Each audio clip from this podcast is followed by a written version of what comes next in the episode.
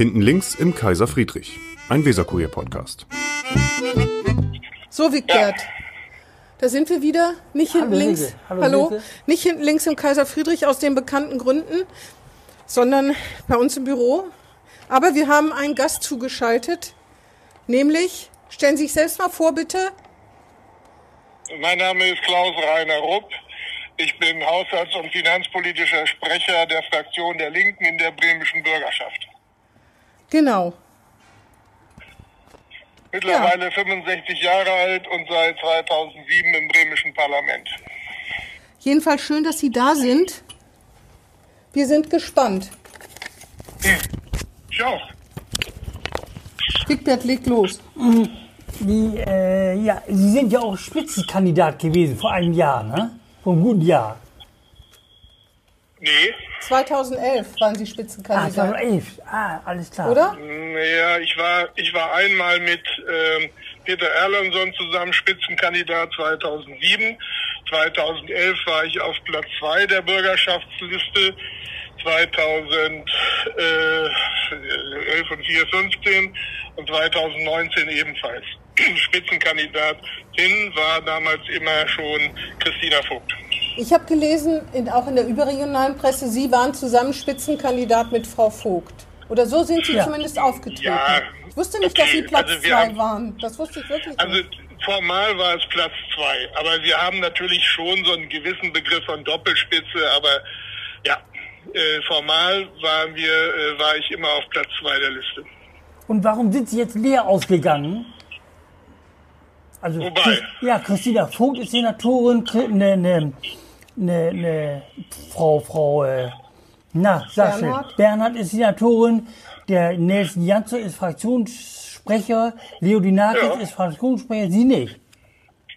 Ich habe mich entschieden, äh, mich auf ein Abgeordnetenmandat zu beschränken, weil ich habe ja noch ein zweites Leben. Da bin ich Geschäftsführer von äh, zwei aktiven GmbHs. Die eine macht Steuerungstechnik, unter anderem für Mercedes. Die andere programmiert Datenbanken für Nichtregierungsorganisationen. Und äh, die, diese Form von Verantwortung auch gegenüber meinen Mitarbeiterinnen äh, vertrug sich nicht mit einem Posten als Senator oder Staatsrat. Trotzdem waren Sie Spitzenkandidat. Das ist doch unerheblich. Was? Naja, die, die, Quali die Qualifikation als Staatsrat oder Senator ergibt sich nicht aus der, aus der, aus der Liste der, die man auf dem, ähm, äh, auf der auf der Bürgerschaftsliste hatte, sondern ergibt sich auch, ob man für diesen Posten geeignet ist. Ja, aber man denkt, wenn man einen Spitzenkandidat hat und man wählt ihn, dann denkt man, der übernimmt mehr politische Verantwortung. Das ist doch wohl ja, klar. Und insofern, und insofern, in insofern hat, äh, die, hat die Spitzenkandidatin die politische Verantwortung übernommen, Christina Vogt. Zweite hat sie nicht übernommen. Und, genau, und ich habe aus besagten Gründen, nämlich äh, weil ich weil sich äh, ein Amt als Senator und Geschäftsführer mit den beiden Firmen nicht vereinbart, habe ich mich äh, gegen äh, diese Form von äh, Senatorposten entschieden. Aber das und, verstehe ich, aber dann hätten Sie kein Spitzenkandidat sein dürfen. Nein. Nein. Nein? Nein. Wigbert, sag doch bitte auch mal was. Nein. Das ist also äh, dann hätte ich, dann hätte ich gar nicht zu Wahlen antreten dürfen, weil äh, in Zeiten, wo wir der Opposition waren, war ich auch kein Senator und äh, deswegen äh, ist die, ich bin als Abgeordneter angetreten und äh, bin haushalts- und finanzpolitischer Sprecher und ich bin der Meinung, dass ich das einigermaßen hinkriege und ich finde, das ist Grund genug, mich gewählt zu haben. Aber Frau Vogt hat es ja auch nicht leicht ich denke oft an Frau Vogt und denke, Mensch, zwischen Senatsdisziplin, der Basis ihrer Umgebung, das muss er immer hinkriegen. Ja. ja. Wie kriegt sie es denn in Ihrer Meinung? Genau, wollte ich gerade fragen, wie, wie kriegt sie es denn in Ihrer Meinung nach? Gut. Ich bin da ganz zufrieden. Aber es sind also, nicht alle, ne? Nicht alle bei den Linken.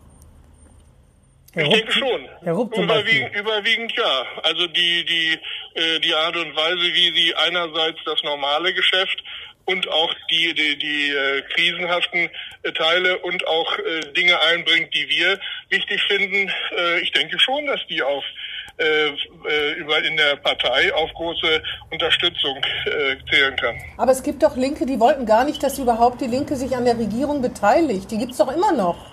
Natürlich.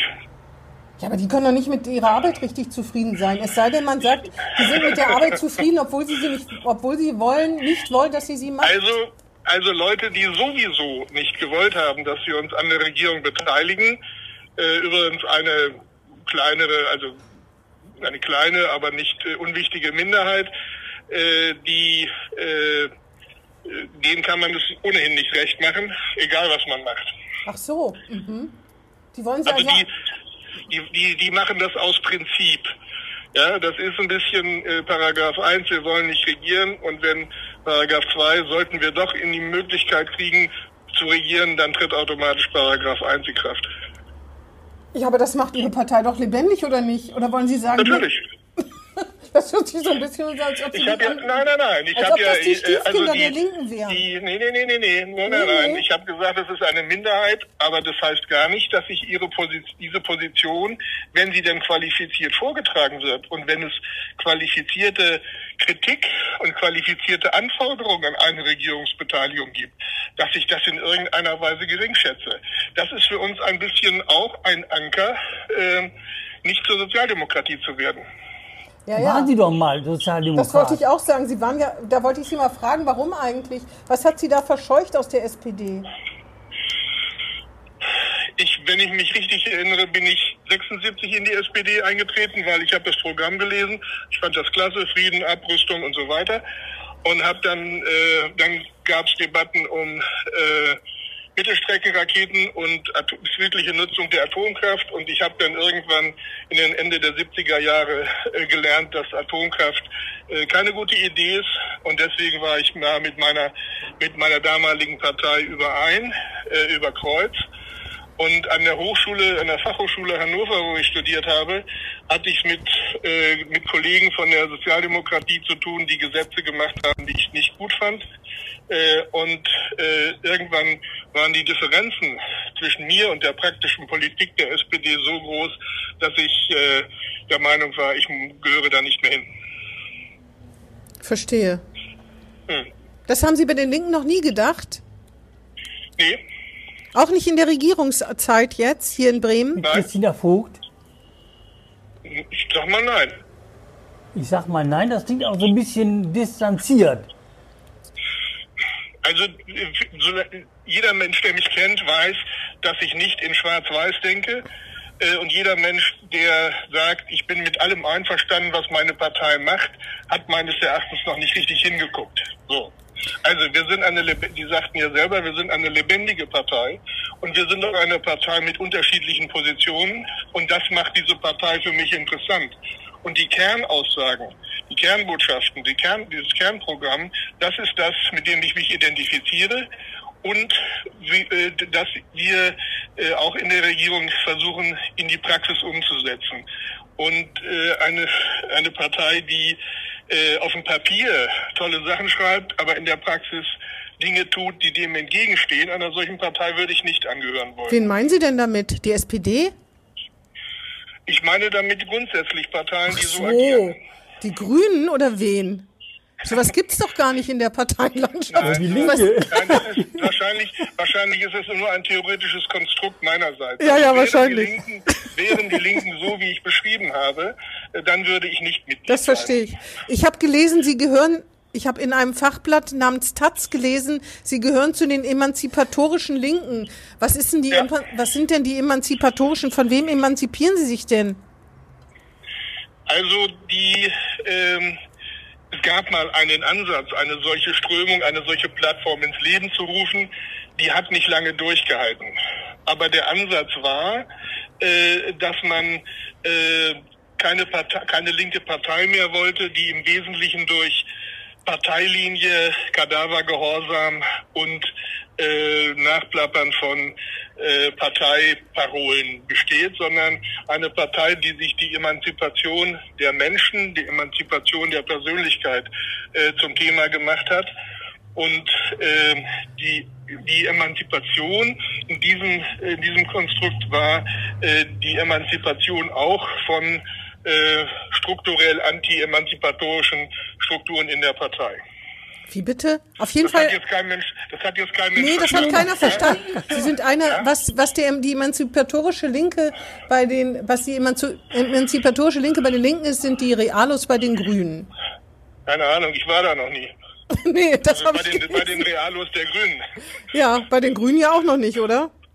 Nee. Haben Sie damit mal geliebäugelt, zu den Grünen zu gehen?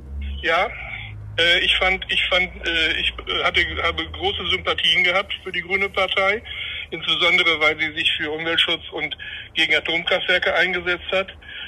Ich fand aber, dass ohne Kapitalismuskritik ist äh, Umweltschutz oder Kritik an, an Umweltsünden oder äh, eine äh, wirklich umweltbewusste Gesellschaft, eine Gesellschaft ohne Atomkraft nur schwer denkbar. Deswegen äh, habe ich mich da entschieden, eine Partei anzugehören, die sowohl für äh, Umweltschutz und gegen Atomkraft ist, äh, aber auch die, ähm, ich sag mal, die Profitstrukturen, also die Frage, wer verdient an einem solchen Kram, äh, nicht außer Acht lässt.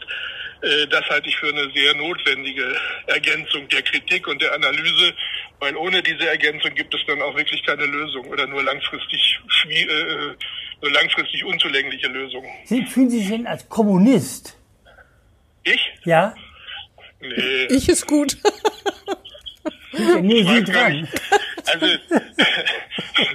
also ich, äh, ich, hab, ich, äh, ich habe nach wie vor große Sympathien für das, was äh, für viel, was Marx und Lenin aufgeschrieben haben und Engels. Ähm, aber ich habe auch äh, weiß auch, dass es eine Menge Menschen und Organisationen gab und gibt, die äh, diese Form von, mh, hm, wie soll ich sagen, politischer Überzeugung pervertieren, ja. Und äh, deswegen weigere ich mich, äh, mich in irgendeine dieser Schubladen stecken zu lassen. Das heißt, die DDR war ein Unrechtsstaat. Würden Sie das unterschreiben? Nein. Nein? Also die, die Tatsache, dass in einem Staat Unrecht passiert, ja. äh, macht ihn noch nicht zu einem Unrechtsstaat. Was war die DDR denn? Tja, ein netter ist der Versuch. Ist der, der misslungene Versuch, eine Gesellschaft aufzubauen, äh, in der Menschen äh, ohne, äh, ohne ökonomischen Druck leben können.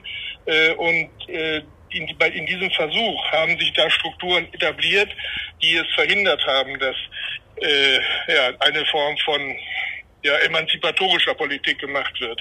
Also ich komme zurück auf Ihren Einwand, warum ich bei diesen emanzipatorischen Linken mitgemacht habe.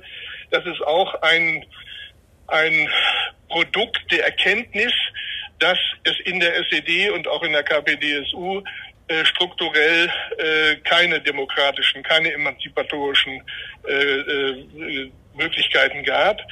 Und äh, das, möcht, das möchte ich auf, auf keinen Fall äh, verhindern, äh, keinen Fall wieder. Aber wieso tut man sich so schwer zu sagen, die DDR war ein Unrechtsstaat, wenn Menschen wegen ihrer Meinung im Gefängnis saßen, die Stasi bespitzelt hat und Menschen an der Grenze erschossen ja. worden sind? Ich verstehe das nie. Ich verstehe, ich verstehe nicht, was einem daran schwerfallen kann. Weil ich, äh, äh, weil ich immer noch, weil ich immer noch äh, der Meinung bin, äh, dass diese Form von Bezeichnung die DDR in die Nähe äh, des Dritten Reiches und der Nazi-Diktatur bringt. Und äh, auf so eine einfache Gleichung möchte ich mich nicht einlassen. Verstehe. Aber ein bisschen erinnert mich das so ganz grob an die Linke, die immer in der Bürgerschaft jahrelang, solange wie es sie gibt, eine Optimalforderung gestellt hat, gerade finanzielle oder Atomtransport über die Häfen und dann jetzt aber in der Senatsdisziplin sagen, naja, da machen wir alles mit. Nee. Doch. Das ist, das ist doch nun wirklich Unsinn. ähm, äh, Zum Beispiel, Moment, ich habe ein Beispiel. Im Koalitionsvertrag steht, die Schuldenbremse, wir halten an der Schuldenbremse fest. Das war ja bevor es Corona ja. gab, ne? Das hat, haben die ja. Linken mitgetragen. Ja. Ja. Ähm, Sie waren immer haben, dagegen. Ja, äh, das heißt aber erstens nicht, wir machen alles mit, nur weil wir äh, die, weil wir äh, akzeptieren mussten, dass es diese Schuldenbremse gibt. Das war für Sie aber ein ganz, ganz wichtiger Punkt, Herr Rupp. Davon ja, habe ich natürlich. x-mal geschrieben, ja, jetzt, gelesen und. Ja, ja, ja, ja, ja. ja. Und äh, an meiner persönlichen, an meiner persönlichen Einstellung hat sich dazu nicht, nichts geändert. Wir haben deshalb sehr stark darüber dafür zu geworben, dafür geworben, dass wir in den Haushalten 2020, 2021 deutlich drauflegen. Das war möglich, ohne mit der Schuldenbremse in Konflikt zu geraten. Und äh, dass jetzt wir, äh, dass jetzt wir äh, kämpfen müssen mit verfassungsrechtlichen Bedenken, wenn es darum geht, Corona-Folgen auszugleichen und langfristig die Gesellschaft pandemiefest zu machen und dann an die Grenzen der Schuldenbremse stoßen, das ärgert mich im Moment sehr. Und äh, dass wir jetzt die Ausnahme, äh, die Notsituation ziehen, um dieser Situation Herr zu werden, bestätigt mich in der Auffassung, dass die Schuldenbremse grundsätzlich nicht geeignet, kein geeignetes Instrument ist.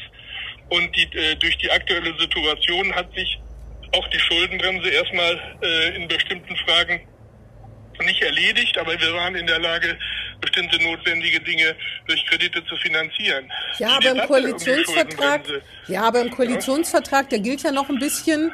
Es sei denn, ja. Sie wollen die Koalition aufkündigen oder irgendjemand anders. Äh, steht nun mal drin, dass die Schuldenbremse Gültigkeit hat. Da konnte sich die Linke ist ja auch als, ich sage ja, ich sage ja immer als die Linke als Steigbügelhalter von Rot-Grün, konnte sich da nicht durchsetzen. Also, okay. Äh, äh, ich, ich kann, äh, ich, es existieren auch Geschwindigkeitsbegrenzungen in der Stadt. Ja. ja? So, und die festzustellen, dass die Schuldenbremse gilt, heißt doch nicht, dass man sie klasse findet. Das nee, nee, das stimmt. Nee, aber weil Sie gesagt so. haben, es würde nicht stimmen, dass Sie sich in der Regierungsarbeit natürlich anders verhalten müssen als in der Opposition. Darauf wollte, glaube ich, mein Kollege, der geschätzte Herr ja, Dr. Gelling hinaus. Nein, die, wir müssen, wir müssen, wir müssen, wir müssen selbstverständlich an der einen oder anderen Stelle Kompromisse akzeptieren. Wir sind nicht die stärkste Partei, wir regieren nicht alleine. Und wir haben schon gar keine Zweidrittelmehrheit, die, die Verfassung zu ändern. So. Nee. Äh, auf der anderen Seite wollte ich, äh, wollte ich deutlich machen, dass die Tatsache, dass wir konstatieren, dass die Schuldenbremse gilt, erstens nicht heißt, dass wir sie klasse finden und zweitens auch nicht bedeutet, äh, dass wir äh, uns denn alles versuchen, um äh, diese, diese sinnlose Regelung in irgendeiner Weise wieder rauszukriegen aus dem Grundgesetz und der Verfassung. Ja. Also wenn Sie meine Rede gestern zum Haushalt äh, gehört haben. Die habe ich aufgesogen, natürlich. ja, natürlich. Wie immer. Äh, genau. nein, die, äh, werden Sie feststellen, dass ich mich sehr kritisch äh, mit der Schuldenbremse und auch mit den Notsituationen auseinandergesetzt haben, weil äh, Schuldenbremse und auch die Notsituation sind eben keine, äh, behindern sozusagen eine erfolgreiche Bekämpfung der Pandemie. Das kann ich im Detail nachweisen. Mhm. Ähm, aber den Linken wird ja immer ein bisschen vorgeworfen, um es etwas platt zu sagen, dass sie mit den mit Steuergeldern sehr großzügig sind, dass die Politik der Linken realitätsfremd ist, weil sie viel fordern. Das ist ja das, was Herr Gerling gesagt hat, Maximalforderungen ausstellen und kein Mensch weiß, wie es finanziert werden soll. Vom bedingungslosen Grundeinkommen über alle, an, alle möglichen anderen Hilfen. Ja für sozial Benachteiligte, was total eigentlich ist das alles positiv, kann man nur sagen, aber es ist eigentlich nicht finanzierbar. Das wird Ihnen ja immer den Linken an sich, nicht, nicht Ihnen persönlich und nicht den Bremer Linken, aber den Linken an sich vorgehalten. Was sagen Sie denn dazu? Also erstens haben wir äh, mit den letzten Haushaltsverhandlungen gezeigt, dass doch ein paar Sachen finanzierbar sind. Ja, dass also Kinder jetzt, äh, dass Leute mit dem Hartz-IV-Bezug jetzt günstiger in die äh, in die Schwimmbäder kommen, dass Kinder äh, von Hartz-IV-Beziehern äh, ab nächstes Jahr keine äh, Ticket mehr bezahlen müssen und andere Sachen mehr. Äh, das haben wir natürlich da rein verhandelt und wir haben es auch finanziert. Mhm. So. Und das Zweite ist, ähm, wenn es, wenn, wenn Politik nicht irgendwann den Mut findet, ja, die, zu, die, die, die äh, ständige Erhöhung privaten Vermögens in irgendeiner Weise einzugrenzen, ist kein einziges, keine einzige öffentliche ähm, Einrichtung, keine, keine Kommune, kein Land, kein, nicht der Bund in der Lage, die, die ihm zugedachten Aufgaben zu erledigen. Ja? Mhm. Wenn, wir, wenn, wir uns mittel, wenn wir uns mittelfristig nicht Gedanken machen, dass große private Vermögen und große private Einkommen einen deutlich höheren Anteil an der Finanzierung des Gemeinwesens bezahlen, wird sich Demokratie irgendwann erledigt haben. Und das muss man sich, äh, muss man sich, kann man rechnen, das muss man sich vor Augen halten. Und mit dieser Tatsache wird auch die Basis, auf denen äh, Menschen ein solches Vermögen äh, erworben haben, die wird auch zerstört. Also es ist nachhaltig für diese Gesellschaft, sowohl wirtschaftlich als auch äh, sozial als auch demokratisch, wenn die, äh, wenn das Zuwachs, wenn der Zuwachsgeschwindigkeit von großen Vermögen eingegrenzt wird. Ja. Und damit, und damit kann man öffentliche Aufgaben finanzieren. Wigbert? Ja, Liegt was auf der Zunge? Mir geht durch den Kopf nur, dass zum Beispiel Atomtransporte über bremischen Häfen, seitdem die Linie dran Ja. ist, hört man kein Wort mehr davon. Und wir haben ja, wir sind dabei, eine neue Anfrage zu formulieren. Ah, Ähm, und wir wissen, und es ist auch noch ein Verfahren anhängig, inwieweit die Änderung des Hafenbetriebsgesetzes, die zumindest den Umschlag von, ähm, von ähm, Kern, äh, äh, Kernbrennstoffen nicht erlaubt, inwieweit das rechtlich Bestand hat. Wenn das rechtlich Bestand hat, können wir darüber neu diskutieren. Und wären Sie denn dafür, dass meinetwegen, wo Sie vorhin das angesprochen hatten, der ÖPNV frei ist in Bremen? Ja klar, Sind Sie dafür? na klar. Generell. Und Ja. warum wird das nicht gemacht? Weil wir noch, weil wir im Moment dafür das notwendige Geld noch nicht haben. Was, was sagen Sie eigentlich, wenn Also ich wir fliegen ja, wir fliegen ja, wir fliegen natürlich, was solche Dinge eingeht, angeht, keinen Kamikaze-Kurs. Ja, äh, wir, wir, wir wollen nicht, äh, wir wollen natürlich nicht äh, mit dem, mit den im Hintern umreißen, was wir mühevoll mit den Händen aufbauen. Das heißt, wir werden jetzt die BSAG äh, nochmal deutlich aus dem Bremen-Fonds unterstützen. Ja, und wir werden die ersten Schritte, die wir gemacht haben, ist die, die es am nötigsten brauchen, äh, ein Stück weit zu entlasten, wenn es um BSAG-Tickets geht. Die Perspektive, das haben wir ganz klar formuliert, ist, dass wir einen für die Nutzerinnen und Nutzer äh, kosten, kostenlosen äh, ÖPNV haben wollen. aber ist aber- das, ja, Das kriegt man nicht in vier Wochen. Nein. Also wir sind Aber die BSAG wird also ja nicht der- unterstützt. Der Vorwurf, der Vorwurf, der Vorwurf, dass wir innerhalb von einem Jahr nicht das gemacht haben, äh, was wir, äh, was andere in, äh, in 20 Jahren nicht hingekriegt haben, äh, 70. ist ein bisschen, ein bisschen herbeigeredet. Nein, nein, das werfen wir Ihnen nicht vor. Ähm, was, Sie können das ja gar nicht machen, weil Rot-Grün lässt Sie ja nur mitregieren, weil es für Rot-Grün alleine nicht gereicht hat. Wie leben Sie denn damit? Nee. Sie, die Linken eine- würden doch nicht eine- mitregieren, wenn es alleine für Rot-Grün gereicht hätte. Das kann doch wirklich kein Linker behaupten. Das war doch keine. Natürlich. Ja, nein, also wir, wir hätten, wir würden auch nicht mitregieren wollen, wenn's, wenn, wenn wir äh, nicht notwendig wären. Das macht keine Partei. Also wir würden auch nicht mitregieren wollen, wenn es für die CDU nicht reicht. Ja, aber wär's Also denn, aber wär, aber die, die- aber wäre es nicht besser, wenn man gewünscht ist, wenn man sich viel von den Linken verspricht? Das hat die SPD hinterher ja wortreich behauptet. Aber in Wirklichkeit würden sie natürlich nicht regieren, wenn Rot-Grün genug Stimmen bekommen hätte. Ja, natürlich nicht. Ja, aber das ist doch doof. Warum? Naja, weil sie natürlich abgespeist werden, weil, weil die versuchen, ihr Also- Programm weiterzumachen. also, ja, Zum Beispiel denn- gibt, und, und äh, die Tatsache, dass es für Rot-Grün nicht reicht, Ja. liegt unter anderem auch an der Politik, die wir die letzte, die Oppositionspolitik, wie die, die, die wir zwölf Jahre davor gemacht haben. ach, ich habe gedacht, es läge an äh, der CDU, weil die ja stärkste Kraft geworden ist. Da muss ich mich Naja. irgendwie vollkommen vertan Naja, haben. die ist, die ist, nee, ja, Moment, Moment. Wir haben, wir haben irgendwas bei, wenn ich mich richtig erinnere, 13 Prozent. Das ist für eine westliche Kommune echt nicht wenig, ja. Und Wir Ja. haben, wir haben, wir haben unser, unser, unser Ergebnis äh, konstant verbessert und die CDU ist deswegen im Wesentlichen deswegen stärkste Partei, weil meine sozialdemokratischen Kollegen äh, nochmal so richtig verloren haben. So.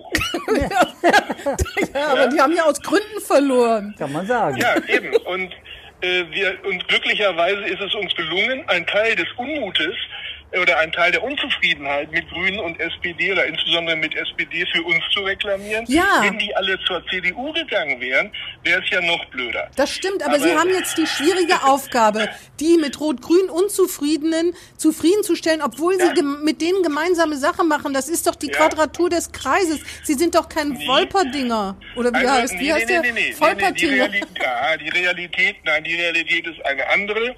Ähm, wir sind ja, wir sind ja sowohl in, äh, in äh, intensiven Koalitionsverhandlungen und danach in Haushaltsverhandlungen gegangen. Und das Ergebnis äh, der Koalitionsverhandlungen, Haushaltsverhandlungen ist äh, meines Erachtens eins, was erstens deutlich äh, andere Handschrift steht. Ich wusste, dass das Wort Handschrift jetzt kommt. Ich wusste, dass das Wort Handschrift, das trägt unsere Handschrift. Ja, ja, Sagen ja immer auch alle bisschen- drei Regierungspartner. Nee, ich ja, nein, ich, ich muss ja, ich muss ja immer ein bisschen so sprechen, dass äh, dass es, dass es ne, im, im Rahmen des Vokabulars von von uns äh, beiden bleibt. Damit wir es auch verstehen, das stimmt natürlich. Ja, genau. also nein, wir fühlen uns nicht als Juniorpartner, wir fühlen uns nicht als fünftes Rad am Wagen und ja, wir sind froh, äh, dass wir, äh, dass wir so viele Stimmen hatten, gekriegt haben, dass es für Rot-Grün nicht gereicht haben und ja, wir sind froh, dass wir in, Verhand in, den, in den Koalitionsverhandlungen, in den Haushaltsverhandlungen Dinge durchgesetzt haben oder Dinge, die die Überzeugung waren in vielen Fragen, äh, die sonst so nicht wahr geworden Auf wären. jeden Fall ist es nicht leicht, denn Frau Vogt hat schon bei Pressekonferenzen nicht teilgenommen, weil sie nicht einverstanden war mit Entschlüsselung von Rot-Grün. Man hat manchmal das Gefühl, kann ich ja nur sagen, was ich so höre, ist, dass Rot-Grün munter weiter regiert und Frau Vogt dann immer irgendwie stehen gelassen wird oder sich nicht durchsetzen kann. Also so, so ganz so nett und harmonisch und toll ist das, glaube ich, nicht. Oder, ich habe nicht, Herr Gerling? Habe ich, hab ich, hab ich gesagt, dass alles nett und harmonisch ist? Nein, aber sie, aber also, sie, aber es hört sich so an, als ob das alles super wäre, weil sie, weil sie, sie ihre Hand, der Koalitionsvertrag hat ihre Handschrift und sie können sich durchsetzen und vielleicht kommt ja. auch noch die Zweidrittelmehrheit, die Schuldenbremse fliegt, obwohl die ja auf Bundesebene weiter gilt, aber das. Auf Bundesebene geht die dann weiter. Wir wollen ja nicht, nee, wir wollen nee, ja nee, nicht zu kompliziert also, werden. Also zwei, drei, zwei, drei Sachen funktionieren nicht. Erstens, äh, äh, es ist nicht, selbstverständlich nicht alles äh, Friede, Freude, Eierkuchen. Wir haben auch Auseinandersetzungen, äh, aber wir führen sie konstruktiv und wir lösen sie oft auch in unserem Sinne. Zweitens, äh, wir sind weder Juniorpartner noch irgendwie ungewolltes fünftes Rad am Wagen. Sie und sind ja, kleinster Juniorpartner. Wir, wir, sind, wir sind, ja, zahlmäßig schon. Aber Sie sind ähm, Zwerg. Sie sind der Zwerg der Koalition. Der Zwerg, ja. Ich bin, ich, ich bin, ich, ich bin 1,85 groß und, und wiege 110 Kilo. Ich meine doch nicht ja? Sie persönlich. Dann, als, dann, bin ich aber der größte Zwerg der Welt. Also das ist schon. Gerne. nee, nee. Also so das. Nein, ich meine nein, doch nicht Sie persönlich. Ich meine doch Sie, die Linken, nicht Sie. Das wissen Sie ja auch. Ja, ich habe aber noch eine. Auch, ich will, ja, wir kommen da nicht zueinander diese, herum. Diese, Kategori diese Kategorisierung lasse ich nicht gelten. Oh, das machen Sie doch auch bei anderen Sachen. Sie kategorisieren doch auch wüst um sich in Ihren Reden und die, die Linke überhaupt. Das gehört doch dazu. Das ist unsere Diskussionskultur. Ja, ja Sie, Sie dürfen das und ich, kann, ich darf aber auch widersprechen. Das stimmt. Oder versuchen zu erklären, Obwohl wir das nicht so gerne haben, der Wir müssen überlegen, ob wir sie nochmal einladen. Ich habe noch eine Frage. 2011 waren die Linken galten als Chaostruppe. Ne? Da sind Leute ausgetreten, da gab es richtig dollen Streit um irgendwelche ja. Kandidaturen. Da hat, hat ja. eine Frau Nitz mal gesagt, es geht nur um Macht, Geld und Erfolg, was ja für die ja. Linken nicht schön ist. Was haben sie gemacht, damit sie jetzt keine Chaostruppe mehr sind? In nur neun Jahren. Also die ich weiß nicht, ich kann mich an das Zitat von Frau Nitz nicht erinnern, aber äh, sie ist mittlerweile bei der Sozialdemokratie und Ortsamtsleiterin. Also äh, Was heißt das? Jetzt, Warum? Sie hat Karriere gemacht, als sie sich den Linken, von den Linken ähm, abgewendet so, Also, nee, also es, es, gab, es gab tatsächlich, nein, es gab tatsächlich, äh, ich sag mal sowas wie eine äh, bisschen eine Richtungsauseinandersetzung, ja. Hm. Und äh, nach 2011 haben wir festgestellt, oder äh, waren wir äh, von der, war die Fraktion eine, die in vielen Fragen tatsächlich nur begrenzt ihre Arbeit gemacht hat. Das lag an der persönlichen und auch an der politischen Ausbildung der handelnden Personen. Ich will mich da gar nicht ausschließen. Ich hatte da meinen Job und äh, 2011 war es ein Stück weit eine Richtungsentscheidung. Ja, da war es die Frage, äh, werden sind äh, Leute, die äh, zumindest einen praktischen, pragmatischen und ernsthaften Ansatz haben, oder sind es Leute, die im Wesentlichen Karriere machen wollen und äh, Schaum schlagen? Äh, das war so die Auseinandersetzung. Die haben Sie los, die sind. Sie losgeworden. Davon gehe ich jetzt mal aus. Ne, die Schaumschläger. Ja, die sind, ja, die sind weg. Ah ja. Also seit sie bei uns nichts mehr werden konnten, sind ein Großteil von denen weg. Die übelsten Beschimpfungen, die übelsten Beleidigungen. Wer war das äh, denn zum Beispiel? Hatte, das, nein, das werde ich nenne keine Namen. Was? Aber die übelsten, nein. Jetzt, wo es spannend wird, wollen Sie kneifen? Ja, oh, oh, oh. Ich muss mich selber kneifen, damit ich aufwache. Nein, egal. Ja, genau. Nee, also die, äh, und wir und ich sag mal so, 2011 sind wir ja tatsächlich mit zwei Rädern um die Kurve, mhm. 150 Stimmen mehr als äh, 150 Stimmen über den Durst, damit wir Fraktion werden. Und äh, es ist dann im Wesentlichen äh, den dann noch am Start befindlichen äh, Abgeordneten, insbesondere Christina Vogt, äh, äh, zu verdanken und auch ein Großteil der sehr äh, sehr sorgfältig und professionell arbeitenden Mitarbeiterinnen und Mitarbeiter, ähm, dass wir zu einer soliden Kritik zurückgefunden haben und dass wir eine, einen Weg gefunden haben, unsere Kritik mit Alternativen und Lösungen zu versehen. Das hat, glaube ich, viel dazu beigetragen, äh, dass wir nicht nur rumgemault haben, sondern dass wir auch gesagt haben, wie wir es tun würden.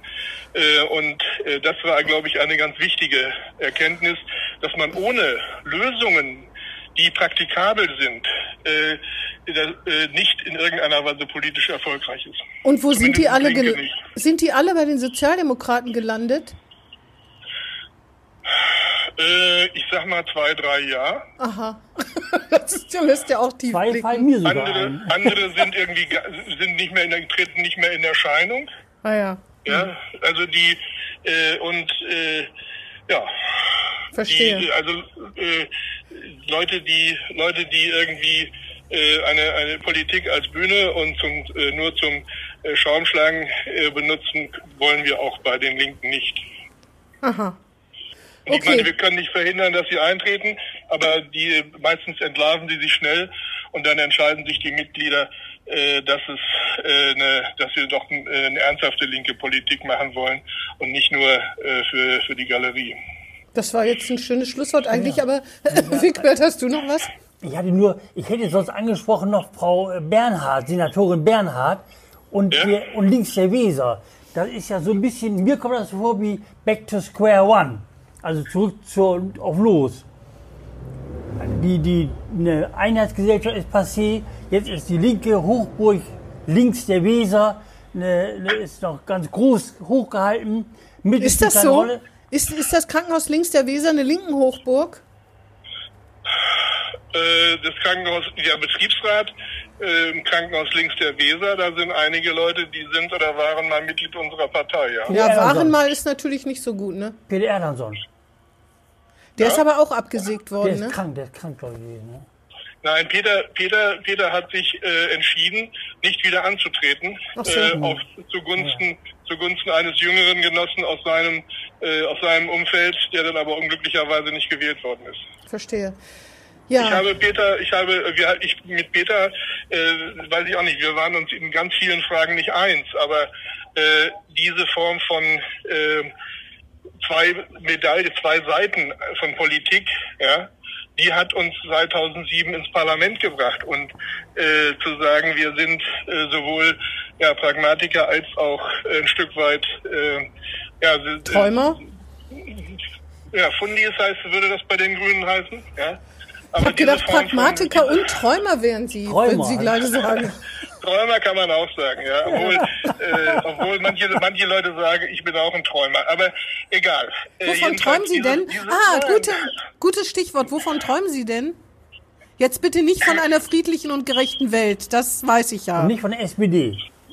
Was ich, wollen Sie wirklich wissen, wovon ich nachts träume? Ja, das ja. würde ich Ihnen nicht verraten. okay, so schlimm ist es also. Ja gut. So schlimm ist das, ja. Von den Grünen wahrscheinlich. Ich habe eine, hab eine, hab eine schwarz-rote Seele. Also. Oha, oha, oha.